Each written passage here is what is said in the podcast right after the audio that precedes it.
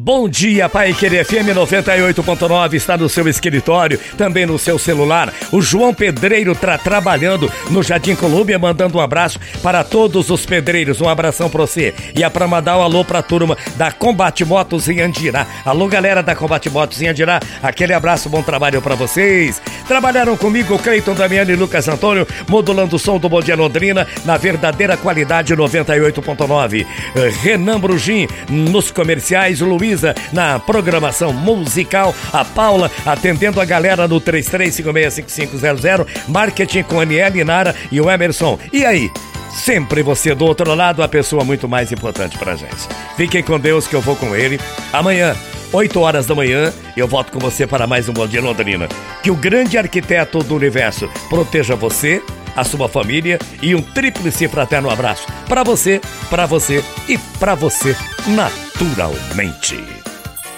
Mensagem final com Alcir Ramos. A quem amamos é a mensagem de hoje. Essa história sobre um soldado que finalmente estava voltando para casa após a guerra do Vietnã. Ele ligou para os pais em São Francisco e disse: Papai e mamãe, estou voltando para casa, mas eu tenho um favor para pedir a vocês. Claro, meu filho, peça o que quiser. Eu tenho um amigo de que eu gostaria de trazer comigo. Claro, meu filho, nós adoraríamos conhecer o seu amigo. Entretanto, há algo que vocês precisam saber, disse o rapaz. Ele foi ferido na última batalha de que participamos. Pisou numa mina e perdeu um braço e uma perna. O pior é que ele não tem lugar para onde ir. Por isso, eu quero que ele venha morar conosco. Eu sinto muito ouvir isso, meu filho, porém já mudei de ideia. Nós possamos ajudá-lo a encontrar um lugar onde ele possa morar e viver tranquilamente, menos aqui em casa. Não, eu quero que ele venha morar conosco, disse o rapaz. Filho, o papai respondeu, você não sabe o que está nos pedindo. Alguém está com tanta dificuldade, seria um grande fato para nós. Temos nossas próprias vidas e não podemos deixar que uma coisa como esta interfira em nosso modo de viver. Acho que deveria voltar para casa e esquecer esse seu amigo. Ele encontrará uma maneira de viver por si mesmo. Nesse momento, o filho bateu o telefone. Os pais não ouviram mais nenhuma palavra. Alguns dias depois, preocupados, no entanto, eles receberam um telefonema da polícia de São Francisco. O filho deles havia morrido depois de ter caído de um prédio.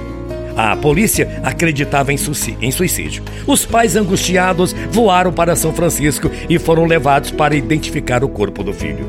Eles o reconheceram, mas, para o horror dos pais, descobriram algo que desconheciam. O filho deles tinha apenas um braço e uma perna.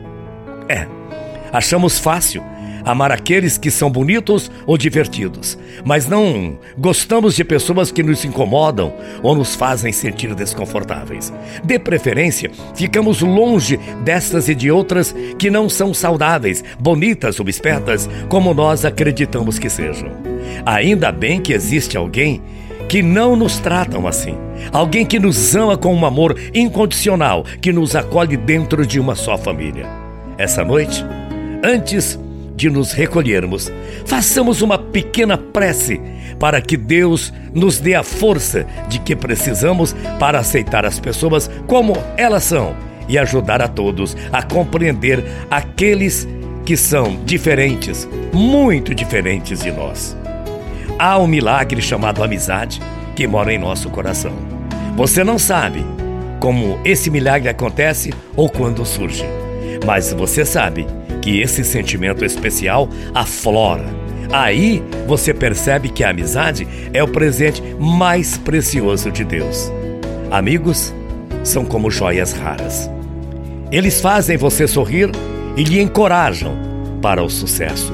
Eles nos emprestam um ouvido compartilham uma palavra de incentivo e estão sempre com o coração aberto para nós. O filho não tinha uma perna e um braço e disse que era um amigo e os pais não aceitaram.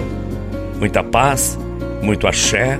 Amanhã a gente volta, querendo Deus, e Ele é sempre de querer. Ótima tarde de quarta-feira. Até amanhã, morrendo de saudades. Tchau, feia.